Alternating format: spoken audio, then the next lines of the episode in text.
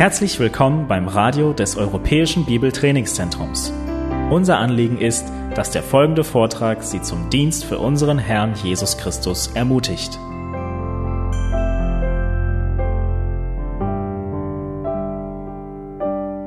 Die Welt weiß, wie sie Menschen manipulieren kann. Die Medien sind sowas von voreingenommen. Sie stellen sich dar, als ob sie objektiv wären. Dennoch die Bilder, die sie auswählen, gerade dieser Gesichtsausdruck von einem gewissen Politiker wird dargestellt. Vielleicht ist das Bild schon zehn Jahre alt, aber es passt zu dem, was sie gerade vermitteln wollen. Und so äh, werden wir äh, manipuliert, etwas zu denken, was gar nicht der Wahrheit entspricht. Und Politiker schreiben nur selten ihre eigenen Reden. Es gibt sehr begabte Menschen, die ihre Rede für sie schreiben, um Menschen umzustimmen auf ihre Seite. Aber nicht allein Politiker sind in diesem Bereich begabt. Marketing ist schon ein sehr großes Geschäft. Produkte werden durch Verpackung und durch Präsentation verkauft. Hier sind Menschenkenntnisse gefragt, wenn man sein Produkt gut verkaufen möchte. Politiker und Geschäftsleute wollen das Ansehen der Gesellschaft genießen, damit sie ihre Ziele durchführen können. Das ist die Weisheit dieser Welt. Und diese menschliche Weisheit funktioniert. Politiker, die gut reden können, werden gewählt. Geschäftsleute, die ihr Produkt gut verpacken und präsentieren können, werden erfolgreich. Die entscheidende Frage für Christen ist, ob diese weltliche Weisheit für die Errettung von Menschen angewandt werden soll. Das ist die entscheidende Frage. Paulus antwortete diese Frage mit einem lauten und starken Nein. Wir sollen nicht die menschliche Weisheit anwenden, um Menschen aus ihrer Torheit zu rufen. Denn nur die Kraft Gottes kann das bewirken. Schlag bitte 1. Korinther Kapitel 1 auf. Wir wollen die Predigreihe aus den ersten Kapiteln des ersten Korintherbriefes fortsetzen heute. Vor zwei Sonntagen haben wir die letzte Predigt äh, gehabt aus diesem Abschnitt. Und ich habe es versucht, bis Kapitel äh, 1, Vers 31 zu kommen. Ähm, es gibt vieles, was man betonen möchte in diesem Abschnitt. Wir haben bereits gesehen, dass es um Spaltung im Leib Jesu Christi geht, ab Kapitel 1, Vers 10, dass äh, manche gesagt haben, ich folge äh, Paulus, andere haben gesagt, ich folge Kephas, das ist der Spitzname für den Apostel Petrus, und manche anderen haben gesagt, ich, falle, ich folge Apollos. Und Paulus sagte hier, dass das absolute menschliche Weisheit ist, eine irdische Weisheit, dass das nicht äh, der Wille Gottes ist und dass die, äh, dass die Zunge des Predigers bei der Bekehrung von Menschen nicht entscheidend ist, sondern die Kraft Gottes. Und so wir setzen fort nochmal, indem wir ähm, aus Kapitel 1 ab Vers 10 lesen. Und wir versuchen heute bis Kapitel 2, Vers 5 zu kommen. Ich ermahne euch, Brüder, durch den Namen unseres Herrn Jesus Christus, dass ihr alle einmütig redet und nicht Spaltungen unter euch seien, sondern dass ihr in demselben Sinn und in derselben Meinung völlig zusammengefügt seid. Denn es ist mir durch die Hausgenossen der Klöhe über euch bekannt geworden, meine Brüder, dass Streitigkeiten unter euch sind.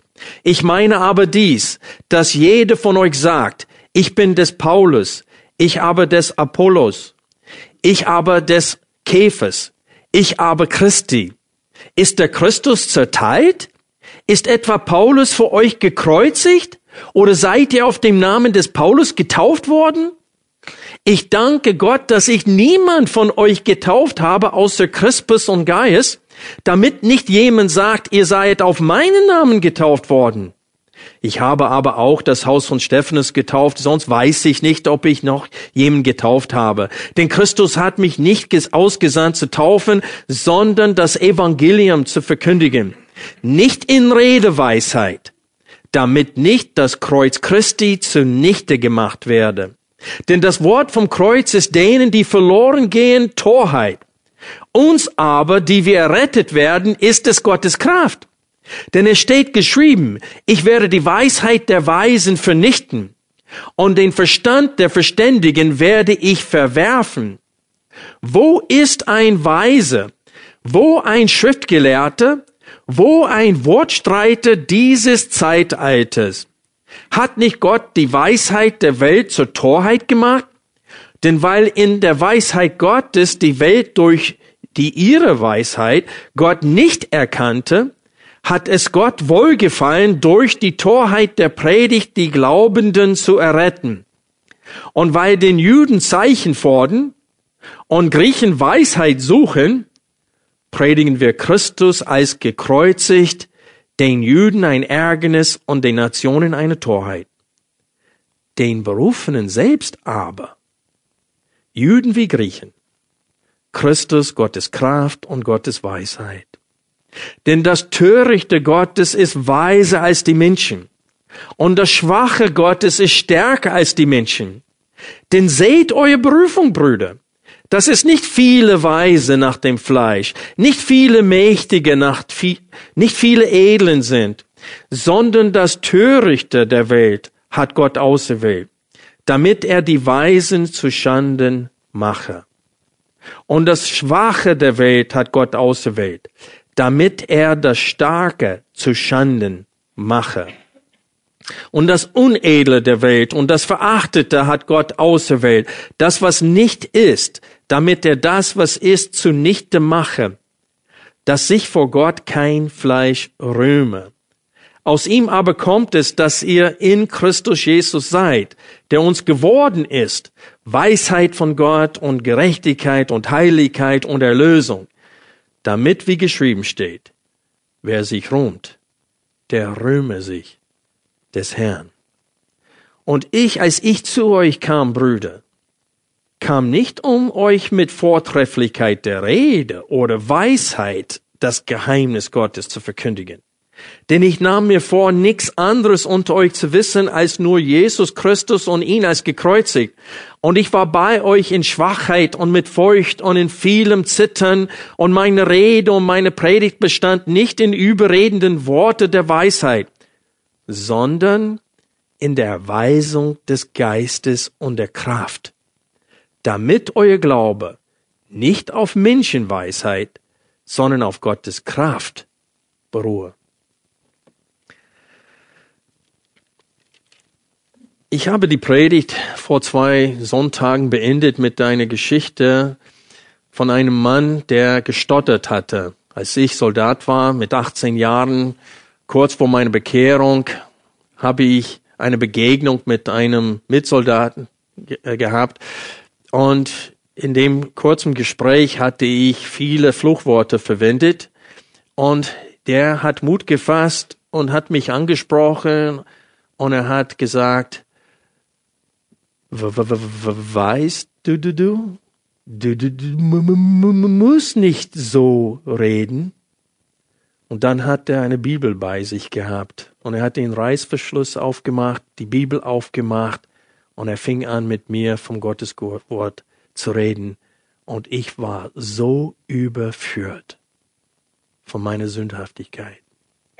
Und das durch einen Menschen, der von den meisten Menschen heutzutage völlig als untauglich gesehen werde, um Gott zu dienen als Verkündiger des Evangeliums. Und Gott hat genau diesen Mann benutzt, um mein Herz zu ändern. Und so ist es wichtig für uns zu verstehen, was Paulus hier sagen will.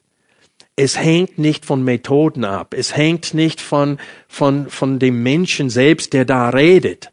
Aber wie oft ertappen wir uns mit solchen Gedanken. Wir denken, ach, wenn Martin Luther schon wieder hier wäre. Schon vor 500 Jahren ist er gestorben, aber wenn er wieder hier wäre, dann würden Menschen sich bekehren. Aber wir hatten gelesen aus Lukas Kapitel 16, Jesus erzählt die Geschichte und er sagte, dass selbst wenn einer aus den Toten auferweckt wäre und zurückkäme und zu Menschen redete, wenn sie auf Moses und den Propheten nicht hören, dann werden sie auch nicht auf ihn hören. auch wenn er auferstanden ist aus dem Toten. Und wir lesen in Johannes 12, dass obwohl Jesus so viele Zeichen und Wunder unter ihnen getan hatten, dennoch glaubten sie nicht. Obwohl sie solche große Zeichen und Wunder gesehen hatten. Genau das gleiche mit Israel. Als Gott sie aus Ägypten herausgeführt hatte, die hatten solche Zeichen und Wunder gesehen und dennoch waren sie ungläubig. Und Moses schrieb kurz vor seinem Tod, nach 40 Jahren in der Wüste, er sagte in 5. Mose 29, ihr habt alles gesehen, was Gott den Ägyptern angetan hatte. Aber bis auf den heutigen Tag hat Gott euch noch nicht Ohren zu hören und Augen zu sehen gegeben. Das heißt, die, die Generation der Israeliten, die in das verheißene Land ging, war auch ungläubig, so dass es nur wenige unter ihnen gab, die wirklich wiedergeboren waren im Herzen, die Beschneidung des Herzens hatten. Es ist so wichtig für uns zu verstehen, was Paulus hier sagt, weil wenn wir nicht begreifen, dass Gott ganz souverän in der Rettung seiner Auserwählten wirkt und sie mit einem wirksamen Ruf zur Rettung zieht bei der Verkündigung des Evangeliums, dann werden wir auf die Idee kommen, dass es von uns abhängig ist, ob ein Mensch sich bekehrt oder nicht. Und das ist gerade das Denken, das herrscht in, den, in vielen Gemeinden heutzutage. Das ist gerade der Grund, warum so viele Gemeinden hier in Deutschland nicht mehr bibeltreu sind. Weil sie die, der Überzeugung sind, dass die Rettung von Menschen von ihrer Redekunst, von ihrem Auftreten, von ihrem Ansehen innerhalb der Gesellschaft abhängig ist. Das sind sehr viele Nachfolger von Rick Warren, der das Buch geschrieben hat. Uh, wie heißt das auf Deutsch? The Purpose Driven Life auf Englisch und The Purpose Driven Church. Wie heißt das? Leben mit Vision und dann Kirche mit Vision. Und in dem Buch äh, äh, Kirchen mit Vision schrieb er, ich bin der festen Überzeugung, dass jeder Mensch für Jesus gewonnen werden kann, wenn wir nur den richtigen Schlüssel zu seinem Herzen finden. Was sagt das aus? Die Bekehrung von Menschen ist von uns abhängig, nicht von Gott. Wir müssen den richtigen Schlüssel finden. Und wenn wir den richtigen Schlüssel finden, dann können wir ihn so weit führen, wir können ihn überreden, dass er dann doch gläubig wird. Aber Freunde, die Tatsache ist, es gibt Millionen von Menschen auf der Erde, die fest davon überzeugt sind, dass Jesus der Sohn Gottes ist. Sie sind fest davon überzeugt, dass die Bibel das Wort Gottes ist. Dennoch sind sie nicht wiedergeboren. Mein Freund aus meinen Teenage-Jahren, Joe Schlöter in Amerika, der ist immer noch nicht gläubig. Ich bete immer noch für seine Rettung. Und als ich 18 Jahre, mit 18 Jahren zum Glauben kam, wollte ich, dass er auch zum Glauben kommt. Und ich habe mit ihm geredet. Und er sagte, Tim, ich glaube, dass die Bibel das Wort Gottes ist. Ich glaube, dass Jesus am Kreuz für meine Sünden gestorben ist aber ich bin nicht bereit, mit der Sünde aufzuhören. Und er sagt, und wenn ich zu lange warte und ich eines Tages sterbe und in die Hölle komme, hast du keine Schuld daran, denn du hast mich schon gewarnt. Lass mich jetzt in Ruhe. Der wusste, dass es wahr ist. Dennoch konnte er nicht Buße tun. Der Mensch ist absolut unfähig, positiv auf das Angebot Gottes zu reagieren, weil selbst wenn er überführt wird von, von der Wahrheit der Schrift, kann er immer noch nicht Buße tun. Wir lesen auch in der Schrift, dass viele haben heimlich geglaubt, aber sie sind mit ihrem Glauben nicht nach außen getreten, weil sie Angst hatten, aus der Synagoge ausgeschlossen zu werden. Diese Menschenfurcht hindert vielen. Und wir werden heute in unserem Text und auch in 2. Korinther Kapitel 4 werden wir sehen, dass der Mensch vom Teufel beherrscht wird, dass er verblendet ist, dass er durch Menschenfurcht und durch die Liebe zur Sünde nicht Buße tun kann. Es sei denn, bei der Verkündigung des Evangeliums Gott ihm Ohren zu hören und Augen zu sehen schenkt. Und das ist, was Paulus die Berufung nennt dass Gott mit einer wirksamen Ruft Menschen aus der Finsternis ins Licht ruft. Und deswegen sagte Jesus in Johannes Kapitel 6, dass keiner kann zu mir kommen, es sei denn, der Vater sie zieht. Und das ist das, was Paulus hier argumentiert. Deswegen sagt Paulus, dass das Wort vom Kreuz denen, die verloren gehen, eine Torheit ist. Und er sagte, in ihrer Weisheit kommen sie nicht zum Glauben. Durch ihre Weisheit kommen sie nicht zum Glauben. Und wir müssen denken an die Menschen heutzutage. Auf den Universitäten in ganz Deutschland, auch in Amerika, gibt es Professor Graubart mit seinen Brille. Und er sagt, dass es gibt keinen Gott, denn die Welt wurde durch Evolution geschaffen äh, oder entstanden durch eine Explosion. Das ist alles nur Zufall. Und die Menschen glauben ihn. Die Tausende und Milliarden von Insekten zeugen von einem Gott. Selbst eine Mücke zeugt von Gott. Eine kleine Spinne zeugt von Gott. Überall hat Gott sein Handwerk zur Schau gestellt. Und es gibt natürlich Christen, die sagen, wenn wir die Anerkennung der Welt nicht haben, dann können wir nicht evangelisieren. Wir werden als bloße Dummköpfe dargestellt. Also wir müssen Kompromisse eingehen und Möglichkeiten finden, um die Schrift mit dieser Theorie zu, äh, unter einen Hut zu bringen. Und dann gibt es zahlreiche Theorien, wie Gott angeblich durch Evolution die Welt geschaffen hat. Dadurch aber haben wir Milliarden von Jahren von Tod und Kampf und böse Kämpfe ums Überleben, ehe Adam überhaupt existierte und gesündigt hatte. Aber laut der Schrift ist die Sünde und der Tod durch Adam in die Welt gekommen. Also man kann entweder Evolution glauben oder die Bibel. Und das Interessante ist, Christen wollen Anerkennung der Gesellschaft haben. Also sie sind bereit, die Schrift Gewalt anzutun, damit sie glaubwürdiger auftreten können. Aber was interessant ist, die Wissenschaftler, die mit Gott gar nichts zu tun haben wollen, die akzeptieren nicht diese Vereinbarung der Schrift mit der Evolutionstheorie. Die akzeptieren das nicht. Für sie ist das absurd. Sie sagen, der einzige Grund, warum wir diese Theorie haben, ist, damit wir die Welt erklären können ohne Gott. Und jetzt wollt ihr unsere Theorie nehmen und mit eurer Bibel vermischen. Und sie sind nicht überzeugt und überführt davon. Und jetzt sehen mehr und mehr Wissenschaftler, dass anhand von DNA oder DNS, dass die Entwicklungstheorie absolut absurd ist und nicht tragbar ist. Diese Theorie ist absolut bankrott. Es ist, es ist unglaublich, dass die Menschen an sowas glauben.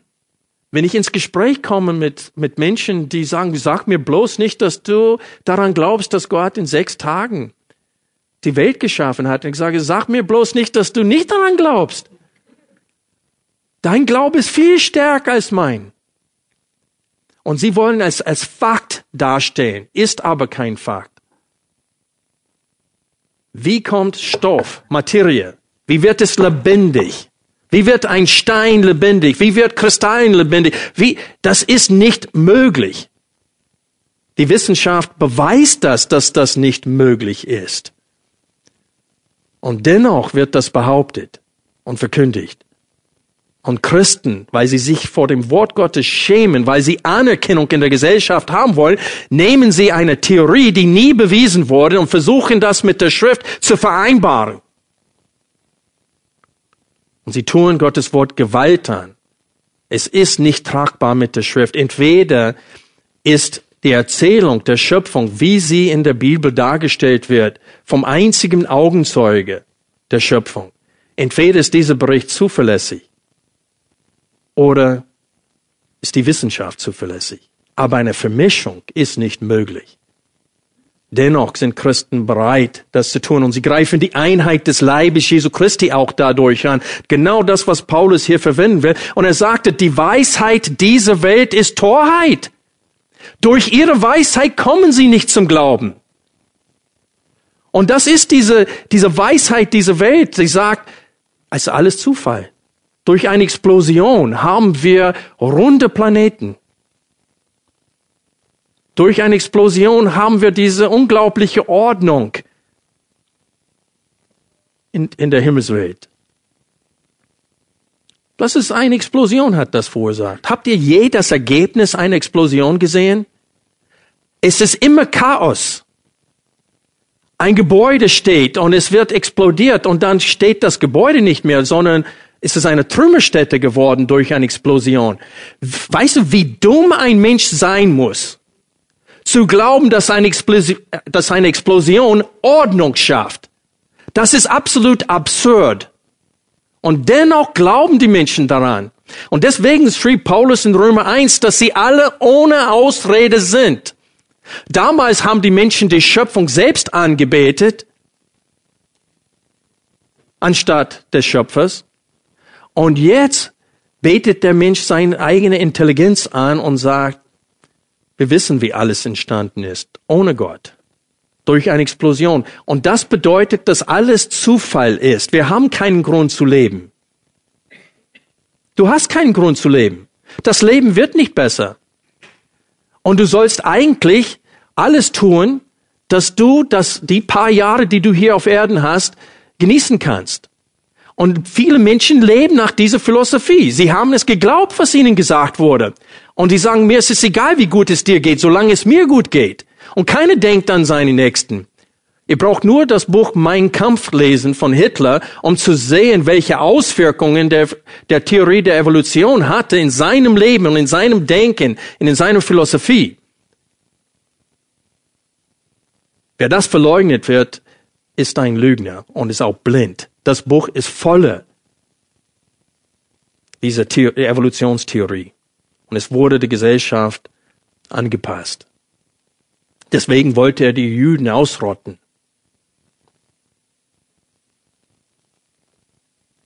Freunde, die Weisheit dieser Welt ist Torheit. Sie verhindert, dass Menschen zum Glauben kommen.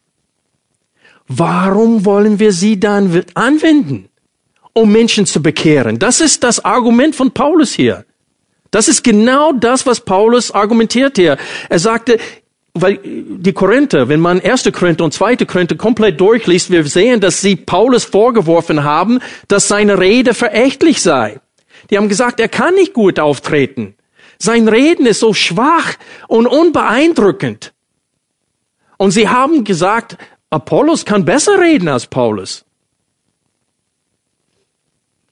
Und obwohl sie durch diese Rede von Paulus zum Glauben gekommen sind, sagen sie, wir wollen Paulus nicht mehr auf der Kanzel, Kanzel bei uns haben. Der redet nicht gut.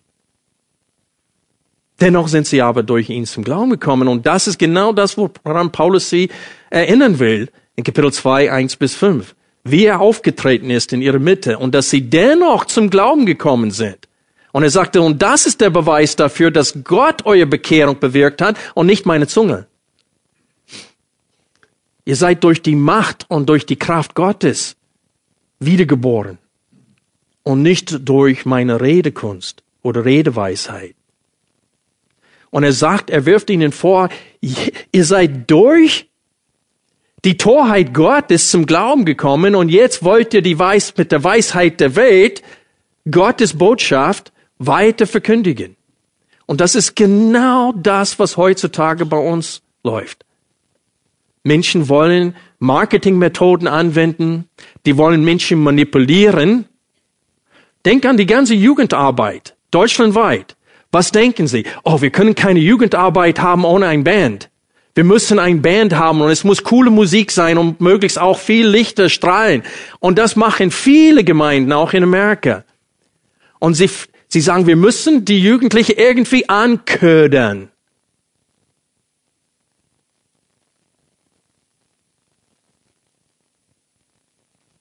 Und es funktioniert. Menschen kommen. Marketingmethoden funktionieren. Aber nicht im Sinne von Gott. Denkt daran, was Jesus am Ende der Bergpredigt sagte. Am, in Matthäus Kapitel 7, am Ende der Bergpredigt sagt er, viele werden zu mir sagen an dem Tag, Herr, Herr. Aber ich werde sagen, geht weg von mir, Übeltäter, denn ich kenne euch nicht. Und die werden sagen, Herr, haben wir aber nicht in deinem Namen gepredigt? Haben wir nicht in deinem Namen Wunderwerke getan? Haben wir nicht in deinem Namen Dämonen ausgetrieben? Und Jesus sagte, ich werde ihnen klar sagen, geht weg von mir, ihr Übertäter, denn ich habe euch noch nie erkannt. Und das, was uns wirklich wachrütteln sollte, ist das Wort viele im Text. Jesus sagte, viele werden zu mir sagen, Herr, Herr. Sind aber nicht meine Untertanen. Wir haben das Wort vom Kreuz entleert, indem wir gesagt haben, du musst nur an Jesus glauben, um errettet zu werden. Buße brauchst du nicht tun, du brauchst nicht umkehren von deinen Sünden. Bei Moody Bible Institute, als ich da war, viele meiner Professoren, Absolventen von Dallas Theological Seminary, haben gesagt, dass Buße nur Umdenken ist und dasselbe ist als Glauben. Also man muss nur umdenken und intellektuell bekennen, dass Jesus der Sohn Gottes ist und bist du automatisch errettet. Aber Jesus sagte, sie müssen mich als Herr anerkennen, nicht nur als Retter. Und das ist die große Lüge unserer Zeit. Und deswegen sagt Paulus, ich habe mich dafür entschieden, nichts anderes unter euch zu kennen als nur Jesus und ihn als gekreuzigt. Das heißt, wir kommen zu Jesus, der für uns gekreuzigt wurde. Und was stand über seinem Haupt auf diesem Schild? In drei Sprachen stand etwas über ihn. König der Juden. König der Juden. Der ist der Messias. Er ist nicht nur der Retter der Juden, sondern auch der König der Juden. Und Jesus macht deutlich, wer mich verleugnet in dieser Welt, werde ich verleugnen vor meinem Vater und vor den Engeln. Wer sich schämt, meine schämt, ich werde mich vor ihm schämen, wenn er vor mir steht. Und so wir leben in einer Zeit, wo es zahlreiche Menschen gibt, die behaupten, Christen zu sein, weil wir menschliche Weisheit angewandt haben, um sie zu bekehren. Und es sind keine wahre Bekehrungen bei ihnen äh, stattgefunden. Und das Ergebnis ist, sie behaupten, Christen zu sein, aber mit ihrem Leben verleugnen sie Gott und sie die schleppen den Namen Jesu Christi durch den Dreck weil sie kein abgesondertes Leben führen. Der Schuss geht immer nach hinten los, wenn wir abweichen von dem Wort Gottes. Und wir leben in einer Zeit, wo das Christentum sowas von kraftlos ist. Das Buch von John MacArthur, wo es steht, wenn Salz kraftlos wird, ist da ein Exemplar da? Ich habe mein Exemplar vergessen. Kann, kann einer mir ein Exemplar kurz bringen? Ich möchte kurz daraus vorlesen. J.I. Packer aus England hat vor vielen Jahren schon gewarnt, was passieren wird, wenn Menschen auf die Idee kommen, dass die Bekehrung von uns abhängig ist. Und John MacArthur leitet ein Zitat von ihm ein, hier auf Seite 160. Ich lese erstmal, was John MacArthur geschrieben hat. Was hat Gottes Souveränität mit dem Thema dieses Buches zu tun? Und ihr meint dieses Buch alles. Der eigentliche Grund, weshalb so viele Gemeinden heute pragmatischen Methodologien verfallen sind, liegt daran oder darin, dass sie überhaupt keine Einsicht in die Souveränität Gottes haben in Bezug auf die Errettung der Auserwählten. Sie haben das Vertrauen in die Kraft Gottes verloren, dass sie mit Hilfe der Evangeliumsverkündigung verhärtete Ungläubige erreicht. Deshalb betrachten sie die Evangelisation als ein Marketingproblem. Und das bestimmt ihr Vorgehen. Vor mehr als 30 Jahren schon schrieb J.I. Äh, Packer, und das Zitat ist jetzt bestimmt über 40 Jahre alt jetzt. Ich lese das Zitat vor. Wenn wir vergessen, dass es Gottes alleiniges Recht ist, Frucht zu wirken, wo das Evangelium verkündigt wird, werden wir anfangen, uns selbst dafür verantwortlich zu fühlen. Und wenn wir vergessen, dass Gott allein den Glauben wirken kann, werden wir immer mehr denken, Bekehrungen zu schaffen sei letztlich von uns und nicht von Gott abhängig. und dass der entscheidende Faktor in der Evangelisation die Art der Darbietung sei. Und diese Denkart führt uns konsequent zu Ende gedacht weit in die Irre. Sehen wir uns das einmal genauer an. Wenn wir meinen, unsere Aufgabe sei mehr als nur Christus anzubieten, wenn wir meinen, wir hätten Bekehrungen zu produzieren, also nicht nur treu, sondern auch erfolgreich das Evangel äh, zu evangelisieren, dann werden wir pragmatisch und berechnend an die Evangelisation herangehen. Wir würden folgen, dass wir sowohl im persönlichen Gespräch wie auch bei öffentlichen Predigten über zwei Grundvoraussetzungen verfügen müssten.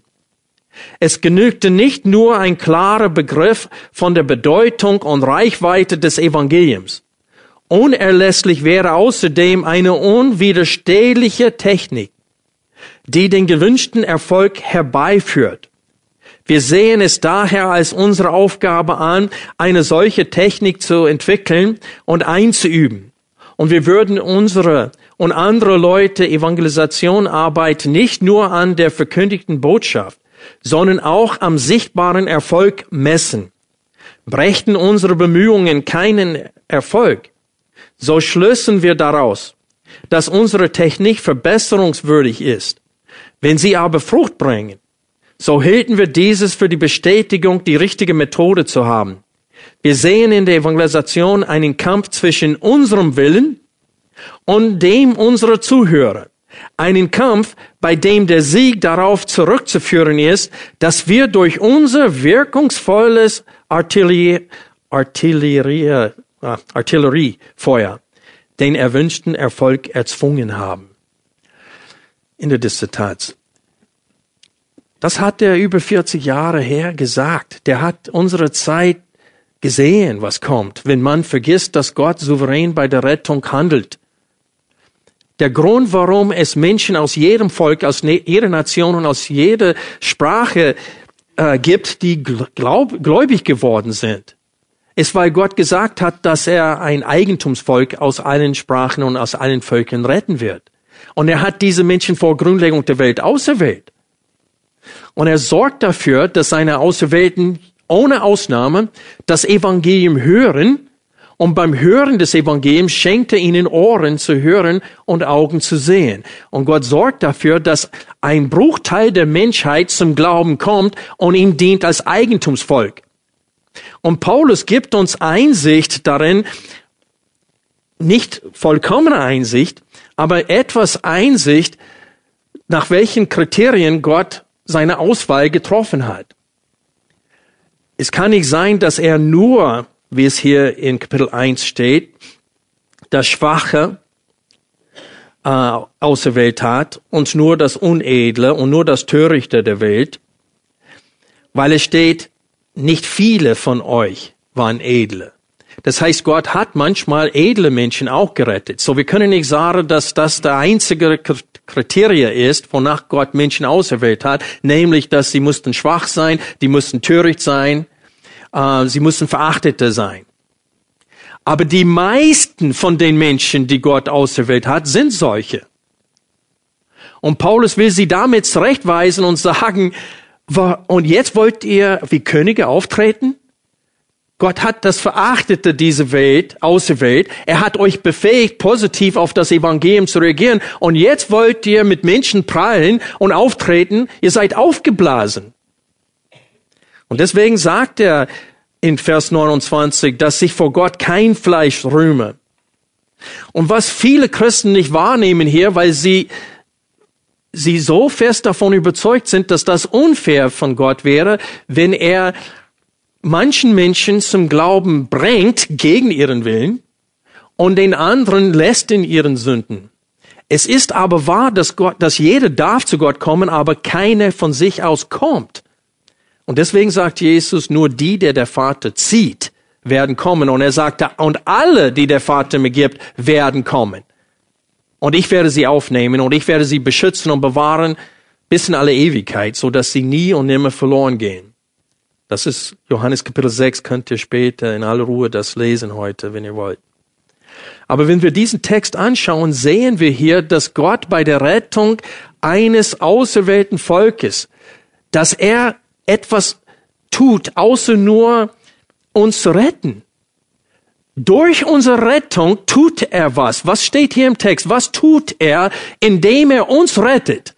Indem er die meisten Menschen äh, auserwählt hatte, die unedle sind, die verachtete sind. Es steht hier zwei Dinge im Text, warum er das tut. Vers 27. Sondern das Törichte der Welt hat Gott auserwählt, damit er die Weisen was? Zu Schande mache. Das heißt, Gott bei der Rettung von seinem auserwählten Volk ist, ist auch dabei, die anderen zu Schande zu machen. Das heißt, es ist ein Teil seines Gerichts den Menschen gegenüber, die meinen, wir sind weise, die meinen, dass die Welt ist aus Zufall entstanden. Er will diese Menschen zu Schande machen. Und glaub mir,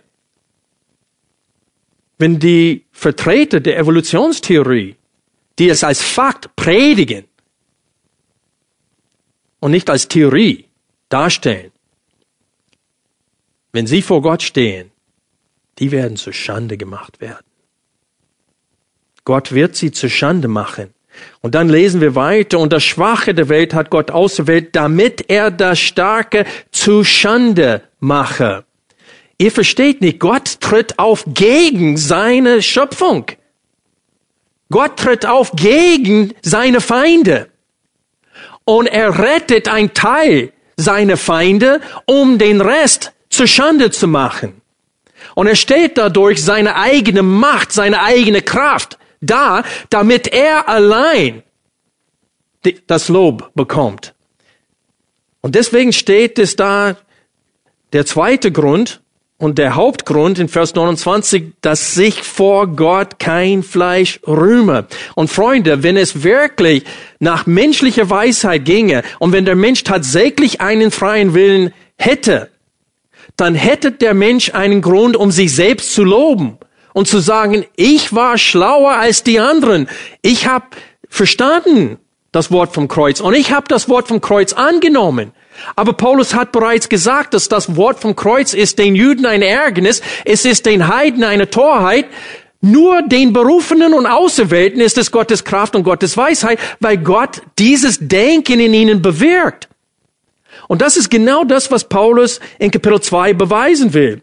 Nachdem er gesagt hat in Kapitel 1, Vers 30, aus ihm, das heißt aus Gott, aber kommt es, dass ihr in Christus Jesus seid. Das heißt schon wiedergeboren. Weil durch die Wiedergeburt kommen wir in Christus. Durch die Taufe mit dem Heiligen Geist werden wir erst in den Leib Jesu Christi gepflanzt. So hier geht es nicht darum, aus ihm kommt es, dass ihr die Möglichkeit bekommen habt, das Evangelium zu hören. Hier geht es darum, aus ihm kommt es, dass ihr wiedergeboren seid, dass ihr positiv auf das Evangelium reagiert habt, mit dem Ergebnis, dass ihr jetzt durch die Taufe des Heiligen Geistes in Christus Jesus lebt und wohnt. Und dann sagt er, wer sich rühmt, der rühme sich des Herrn. Und dann in Kapitel 2 geht er weiter in seine Beweisführung und als erstes, als erster Teil seiner Beweisführung betont er, in welchem geistlichen Zustand er sich befand, als er zu, und, äh, das Evangelium in Korinth verkündigte. Und er beschreibt sich als folgendes, und ich, ich lese jetzt auf, aus der Schlachteübersetzung. Kapitel 2, Vers 1. So bin auch ich, meine Brüder, als ich zu euch kam, nicht gekommen, um euch in hervorragender Rede oder Weisheit das Zeugnis Gottes zu verkündigen. Denn ich hatte mir vorgenommen, unter euch nichts anderes zu wissen als nur Jesus Christus und zwar als gekreuzigten. Lass uns da kurz anhalten. Paulus will hiermit sagen, es ist nicht, dass ich nicht fähig bin, mit menschlicher Weisheit auszutreten, aufzutreten. Ich kann wie ein Wortstreiter auftreten. Und Paulus war sehr begabt, der war geschult unter Gamaliel. Der war sehr fähig, wohlfähig, so zu reden, wie sie es wollten. Aber er hat sich dafür entschieden, nicht so aufzutreten. Das ist eine bewusste Entscheidung, denn ich nahm mir vor, so aufzutreten, wie ich aufgetreten bin unter euch. Es ist nicht, dass Paulus nicht gut reden konnte. Der hat sich dafür entschieden, schlicht und einfach zu reden, anstatt sie durch Manipulation der Zunge umzustimmen. Weil dann wäre ihr Glaube nur ein intellektueller Glaube und irgendwann mal mit der Zeit würden sie, würden sie Jesus nicht ehren können, weil ihnen fehlt die Kraft, weil sie keine Wiedergeburt haben und der Heilige Geist wohnt nicht in ihnen. Die haben sich nur eine Bewegung angeschlossen, wie jeder Mormon, wie jeder Katholik. Alle Menschen, die ein falsches Evangelium haben, sie schließen sich an eine irgendwelche Bewegung dran und sie können eine gewisse Treue aufweisen, aber sie sind nicht wiedergeboren und sie haben nicht den Heiligen Geist. Und ihr Zeugnis wird scheitern deswegen. In Vers 3 lesen wir, und ich war in Schwachheit und mit viel Furcht und Zittern bei euch. Und meine Rede und meine Verkündigung bestand nicht in überredenden Worten menschlicher Weisheit, sondern in Erweisung des Geistes und der Kraft, damit euer Glaube nicht auf Menschenweisheit beruhe, sondern auf Gottes Kraft. Und er sagte, denkt zurück. Er hat schon gesagt, schaut eure Berufung an. Und jetzt sagt er, denkt zurück. Denkt zurück an die Zeit, als ich unter euch war. Und wenn wir Apostelgeschichte 18 lesen, wir lesen da, dass Gott ihn erschienen ist, als er in Korinth war und stärkte ihn und Gott sagte ihn, fürchte dich nicht. Warum? Weil Paulus fürchtete sich. Das, was Paulus, Paulus beschreibt hier seinen geistlichen Zustand, wie es ihm ging. Warum? Weil er wusste, dass das Wort vom Kreuz den Juden ein Ärgernis ist. Und er wusste, dass das Wort vom Kreuz den Heiden eine Torheit ist. Aber er hat sich dafür entschieden, trotzdem das Wort vom Kreuz schlicht und einfach zu verkündigen. Und er wusste, kein Mensch wird das akzeptieren, es sei denn Gott ihn selbst durch seine Macht und seine Kraft umstimmt. Und deswegen in Furcht und Zittern hat er das Wort vom Kreuz verkündigt. Und Gott erschien ihm laut Apostelgeschichte 18 und stärkte ihn und sagte ihm, Paulus, fürchte dich nicht, denn ich bin bei dir. Und ich habe viele Menschen in dieser Stadt und ich werde dich schützen und bewahren, dass dir nichts zustoßt, damit du das Evangelium verkündigen kannst. Also rede, hat Gott ihm gesagt. Gott hat ihn gestärkt, damit er das, was er sich vorgenommen hat, ausführen konnte, nämlich Menschen mit ihrer Sündhaftigkeit, ihre, dass sie absolut unten durch sind bei Gott, dass sie keine Chance haben, dass wenn sie nicht Buße tun und an Jesus Christus glauben und ihn als König und als Herr ihres Lebens annehmen, dann gehen sie für alle Ewigkeit verloren. Er wusste, dass die Auferstehung und ewiges Leben, dass das für viele Menschen Torheit war. Dennoch hat er das gepredigt. Und wir sehen, dass Paulus diese Art auftreten, achte bitte auf den Text nochmal in Vers 1, um euch mit Vortrefflichkeit der Rede oder Weisheit das Zeugnis des Gottes zu verkündigen. Da sagte, ich habe das nicht getan. Und dann lesen wir Vers 4, meine Rede und meine Predigt bestand nicht in überredende Worte der Weisheit, und wir sehen, dass Paulus auch in, nicht nur in Korinth so aufgetreten ist. Schlag bitte 1. Thessaloniker auf.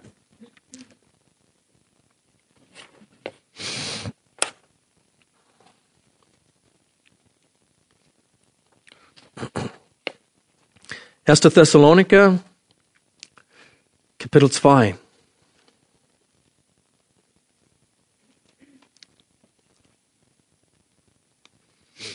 Ich lese ab Vers 1. Denn ihr selbst wisst, Brüder, dass unser Eingang bei euch nicht vergeblich war, sondern nachdem wir vorher gelitten hatten und misshandelt worden waren, wie ihr wisst, in Philippi wurden wir freimütig in unserem Gott das Evangelium, Entschuldigung, wurden wir freimütig in unserem Gott, das Evangelium Gottes zu euch zu reden unter viel Kampf. Denn unsere Ermahnung geschah nicht aus Irrtum, auch nicht aus Unlauterkeit, auch nicht mit List, sondern wie wir von Gott tauglich befunden worden sind, mit dem Evangelium betraut zu werden, so reden wir nicht um Menschen zu gefallen, sondern Gott, der unsere Herzen prüft. Denn weder sind wir jemals mit schmeichelnder Rede aufgetreten, Seht ihr das?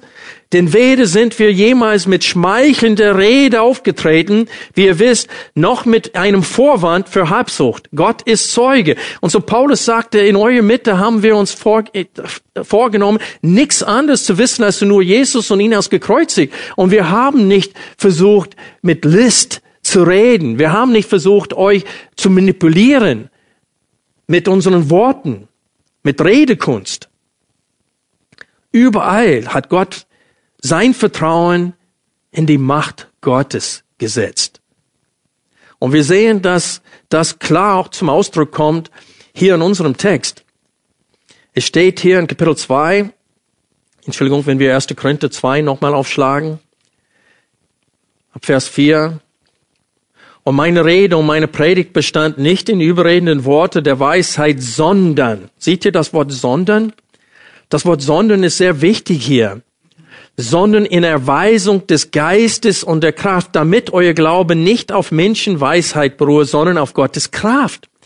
Und er leitet hiermit ein den zweiten Teil seiner Beweisführung hier in diesem Abschnitt. Nämlich, wenn ihr nicht durch meine, meine Auftreten beeindruckt wart, wenn ihr nicht durch meine Redeart beeindruckt wart, was hat dann gewirkt? Was ist dann die Ursache eurer Bekehrung, wenn es nicht meine Zunge war, wenn es nicht mein Auftreten war? Was ist es dann, dass euer Sicht der Dinge geändert hat?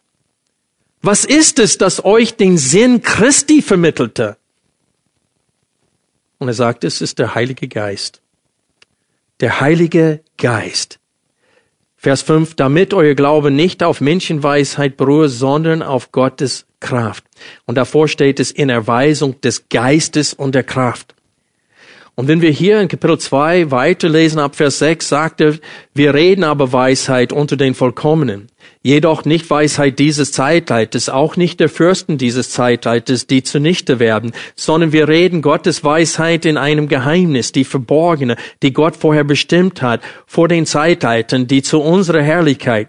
Keine von den Fürsten dieses Zeitalters hat sie erkannt, denn wenn sie sie erkannt hätten, so würden sie wohl den Herrn der Herrlichkeit nicht gekreuzigt haben, sondern wie geschrieben steht, was kein Auge gesehen und kein Ohr gehört hat und in keines Menschen Herzen gekommen ist, was Gott denen bereitet hat, die ihn lieben. Vers 10. Uns aber hat Gott es geoffenbart durch was? Den Geist. Durch den Geist. Und Paulus führt fort und sagt, kein kein Mensch weiß, was, was der Geist eines anderen Menschen ist, als nur der Mensch selbst. Jeder Mensch kennt seine Gedanken, aber ich kenne nicht die Gedanken von anderen. Vielleicht Elvira kennt sie, aber, aber was sein Argument hier ist, ist, dass nur der Mensch selbst kennt seine eigenen Gedanken. Und er sagte, genau so ist es bei Gott. Und der einzige Möglichkeit, dass wir Gottes Denkweise aneignen, die einzige Möglichkeit für uns, Gottes Gedanken zu akzeptieren, ist, wenn der Heilige Geist, der seine Gedanken kennt, diese uns vermittelt. Er sagte, ohne diese Arbeit des Heiligen Geistes besteht keine oder best, äh, werden keine Bekehrungen stattfinden. Der Heilige Geist muss uns die Augen öffnen. Der muss uns den Verstand aufmachen. Und deswegen steht es hier, es sollte nicht an meine Worte liegen, sondern an in Erweisung des Geistes und der Kraft. Und er sagte, uns aber hat Gott es geoffenbart durch den Geist, denn der Geist erforscht alles, auch die Tiefen Gottes.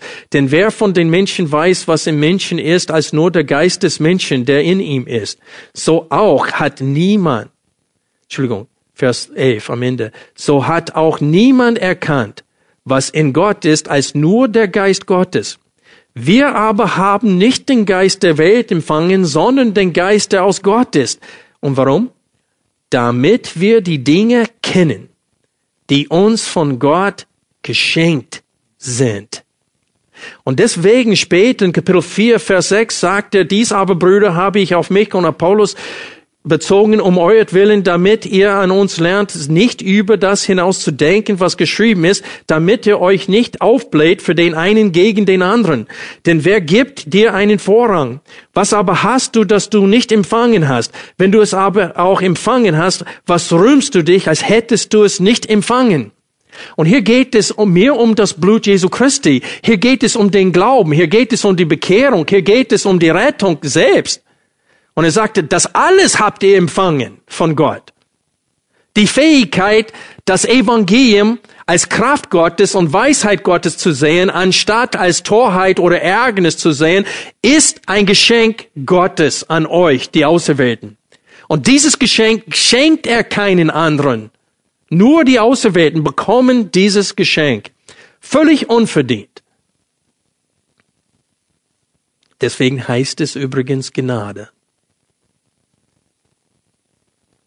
Und Paulus macht deutlich hier, dass nicht nur das Opferwerk Jesu Christi am Kreuz die Gnade Gottes ist, sondern die Bekehrung, den Glauben an dieses Werk ist die Gnade Gottes in unserem Leben. Und er beteuert, dass die Rettung von Menschen kommt nicht durch menschliche Weisheit. Es kommt nicht durch die Anerkennung der Gesellschaft. Die, die, Wiedergeburt, die Bekehrung von Menschen entsteht nicht durch die Weisheit dieser Welt. Denn gerade die hindert, dass Menschen zum Glauben kommt. Und wenn wir nehmen das, was hindert, und wenden das an, um Menschen zu bekehren, schießen wir uns selbst ins Bein. Und das haben wir jetzt.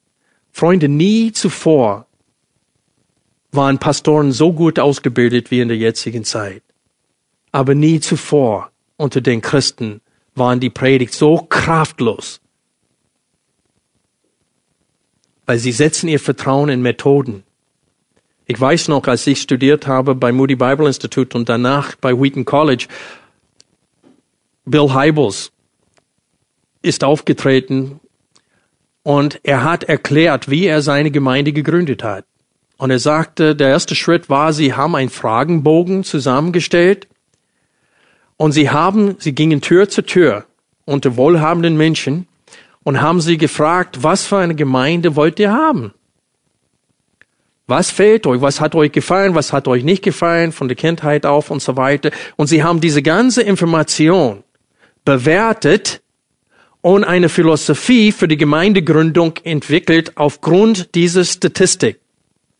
Die haben Marketingmethoden angewandt. Das habe ich aus seinem Mund selbst gehört. Und wenn sie, wenn man die Bücher liest, die sie schreiben, die sagen, man darf nicht mehr als ein oder zwei behinderten Menschen in der Gemeinde haben, weil das wirkt abstoßend für die Außenstehende, die zum Besuch kommen. Und die schreiben vor, dass das Gelände muss nicht wie unseren, da müssen wir düngen, das muss der Rasen ist, das ist abstoßend. Das ist schon ein Hindernis, dass Menschen zum Glauben kommen, dass unser Rasen so miserabel aussieht. Aber das, ich, ich spotte ein bisschen, aber das ist wahr. Die sagen, das Gelände muss picobello sein, dass möglichst alle Eindrücke positiv sind, wenn Ungläubige durch die Tür kommen. Und die sagen, schreiben auch vor, dass diese Menschen an die Gemeinde angebunden werden sollen, indem man ihnen auch Aufgaben gibt, auch wenn sie noch nicht wiedergeboren sind, dass sie bloß sich angehörig fühlen. Und die Predigt, es gibt keine Predigt mehr, die Bibel wird nicht mehr verwendet, es gibt Dramastücke und so weiter. Und man, uns kein Wunder, dass die Leute dahin gehen, weil jeder Mensch will die Hoffnung auf ewiges Leben haben, aber will natürlich unterhaltet werden, wenn er zum Gottesdienst kommt. Kein Wunder, dass sie Erfolg haben. Aber das ist kein echter Erfolg. Sie vermehren nur die Zahl von denen, wovon Jesus sprach, als er sagte, viele werden mir sagen, Herr, Herr. Aber ich werde sagen, geht weg von mir, ihr Übeltäter, denn ich kenne euch nicht. Und das Christentum in Amerika ist so lau geworden. Und Jesus hat gesagt, was er mit lauen Christen tun wird. Er sagt, ich werde sie aus meinem Mund, äh, wie heißt das? Ausspeien. Jesus hasst das. Und das ist das Christentum in der jetzigen Zeit. Weil wir unser Vertrauen in Gottes Kraft verloren haben und weil wir, wir haben wir haben geglaubt, dass der Mensch fähiger ist, als er in Wirklichkeit ist. Und ich möchte die Predigt beenden heute mit einem Abschnitt aus 2. Korinther 4. Paulus beschreibt sein Auftreten auch hier und sagt, dass er nicht mit Hinterlist aufgetreten ist. Er ist nicht mit schändlichen Methoden aufgetreten. Er hat nicht manipuliert mit seinen Worten. Und dann sagt er, wie ernsthaft das Hindernis zur, Wiedergeburt ist. 2. Korinther 4, Vers 1. Darum lassen wir uns nicht entmutigen, weil wir diesen Dienst haben gemäß der Barmherzigkeit, die wir empfangen haben, sondern wir lehnen die schändlichen, heimlichen ab. Wir gehen nicht mit Hinterlist um und fälschen auch nicht das Wort Gottes, sondern indem wir die Wahrheit offenbar machen empfehlen wir uns jedem menschlichen Gewissen vor dem Angesicht Gottes. Was ich hiermit sagen will, ist, wir können nicht mit etwas anderes an und dann versuchen durch die hintere Tür äh, eure gespürte Bedürfnisse anzusprechen und dann irgendwann mal doch von Kreuz reden. Er sagte, wir sind geradeaus und wir, wir täuschen irgend, nicht irgendetwas vor und dann liefern was anderes. Wir haben ein reines Gewissen auch deswegen, sagt er. Und dann ab Vers 3, wenn aber unser Evangelium verhüllt ist, so ist es bei denen verhüllt, die verloren gehen, bei den Ungläubigen, denen der Gott dieser Weltzeit die Sinne verblindet hat, so dass ihnen das helle Licht des Evangeliums von der Herrlichkeit des Christus nicht aufleuchtet, welcher Gottes Ebenbild ist. Und so hier beschreibt er den Zustand eines jeden Ungläubiges. Der ist verblindet vom Teufel, so dass er nicht sehen kann. Das Licht Jesu Christi kann er nicht sehen. Und wegen der Zeit muss ich abkürzen hier. Aber wenn man weiterliest, sehen wir, dass Paulus in den Versen 5 und 6, er stellt einen Vergleich dar bei der Schöpfung der Welt, wo Gott gesagt, es werde Licht. Und es geschah so. Gott hat den Befehl, es soll Licht werden und es gab Licht. Und Paulus sagte, der einzige Möglichkeit für einen Mensch, das Licht Jesu Christi wahrnehmen zu können, ist, wenn Gott sagt, André Michel, Licht soll werden. Und an dem Tag leuchtet das Evangelium auf in seinem Herzen. Und das ist, was in seinem Leben geschehen ist. Das ist das, was in meinem Leben geschehen ist. Wir lesen den Text weiter. Denn wir verkündigen nicht uns selbst, sondern Christus Jesus, dass er der Herr ist, nicht nur der Retter, dass er der Herr ist und selbst aber als euer Sklaven um Jesu willen. Denn Gott, der dem Licht gebot, aus der Finsternis hervorzuleuchten, und hier meint der 1. Mose 1, Vers 3, er hat es auch in unseren Herzen Licht werden lassen damit wir erleuchtet werden mit der Kenntnis der Herrlichkeit Gottes in Angesicht Jesu Christi. Freunde, die Bekehrung benötigt einen Befehl Gottes. Und deswegen sagte Paulus über sich selbst in Galater 2 als, oder 1, als er sagte, aber es, als es dem gefiel, der mich vom Mutterleib an auserwählt hat, seinen Sohn in mir zu offenbaren, hat er mich bekehrt unterwegs nach Damaskus. Und er sagte, als es ihm aber gefiel, seinen Sohn in mir zu offenbaren. Und das ist genau das, was Paulus hier sagt. Als es Gott gefällt, sagt er, es werde Licht. Und ich sage euch, jede Ungläubige in unserer Mitte heute, wenn Gott will, dass ihr heute glaubt, kann er eine ganz schwache Predigt dazu gebrauchen. Freunde, wir müssen davon überzeugt werden, dass Gott derjenige ist, der Menschen rettet und der ist der Einzige, der es tun kann. Sonst werden wir auch diesen Weg der vielen Kirchen hier in Deutschland gehen, die Kompromisse eingegangen sind und haben null Kraft. Die praktizieren auch keine Gemeindezucht. Die Sünde ist eine Krankheit in ihrer Mitte. Vor allem die Sünden, die man mit der Zunge begeht, Verleumdung und so weiter. Ja, ich kämpfe jeden Sonntag gegen die Uhr. Zusammenfassend sage ich einfach Folgendes. Wir haben vor der Predigt das Lied 425 gesungen. Das habe ich nicht mit den Jungs abgestimmt. Und das hatte ich ganz unten an meiner letzten Seite der Notizen. Dass ein Mensch die Umkehr schafft, wirkt was? Deine Kraft. Lass uns beten.